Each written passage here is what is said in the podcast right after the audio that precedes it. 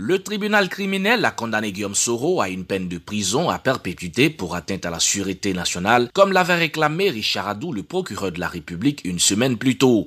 En exil depuis deux ans, l'ancien premier ministre n'a pas assisté à ce procès. Le tribunal a aussi suivi les réquisitions du parquet pour plusieurs de ses proches collaborateurs. Ainsi, son chef de protocole, Souleymane Kamaraté, dit Soul Soul, son avocate et ancienne ministre, Afoussiata Bamba Lamine, et son responsable de la communication, Moussa Touré, ont tous écopé d'une peine de 20 temps de prison. Ses frères cadets, Soro Rigobert et Soro Simon, ont écopé de 17 mois d'emprisonnement, ainsi que l'ex-député Alain Lobognon et Félicien Sekongo pour trouble à l'ordre public et publication de nouvelles forces, avec 500 000 francs CFA chacun après une réqualification des charges pesant contre eux. Le tribunal leur a notifié la privation de leurs droits civiques pendant 5 ans et l'interdiction de paraître. Ils devraient recouvrer assez rapidement la liberté vu qu'ils ont déjà passé plus de 17 mois derrière les barreaux. Le tribunal criminel a en outre ordonné la confiscation des biens de Guillaume Soro et de ses coprévenus, ainsi que la dissolution de son mouvement citoyen GPS, entendez Générations du Peuple Solidaire, accusé de se livrer à des actes subversifs.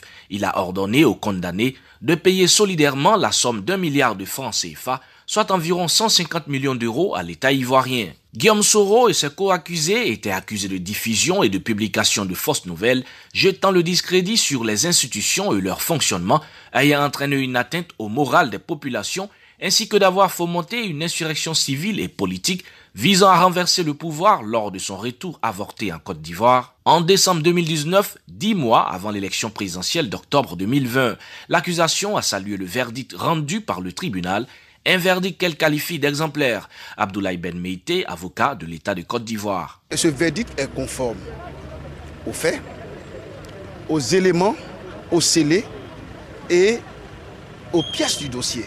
Et cette décision doit sonner comme un appel à l'endroit de tous ceux qui pensent qu'on peut se permettre tout et n'importe quoi en Côte d'Ivoire. Pour le conseil de Guillaume Soro, ce procès n'est que politique et le verdict prononcé est unique. Pour lui, le fait que Guillaume Soro n'a point été inculpé et qu'il est jugé par contumace est une aberration.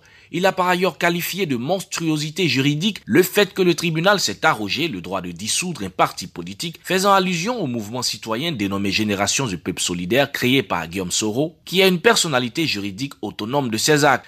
Bref, le conseil de Guillaume Soro assure qu'il fera appel de la décision du tribunal criminel visant leurs clients et de ses proches. Maître Raoul Goibi, avocat de la défense.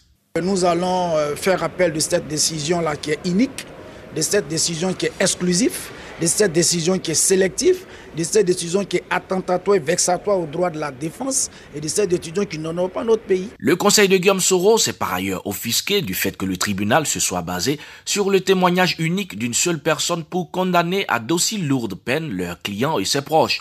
Il a par ailleurs déploré le fait que le tribunal ait caché à la défense un certain nombre de preuves jusqu'au début du procès. Pour Maître Souleymane Diallo, cet autre avocat de la défense, membre du conseil de Guillaume Soro, ce verdict est, je cite, une décision collective d'anéantissement d'opposants politiques. Fin de citation.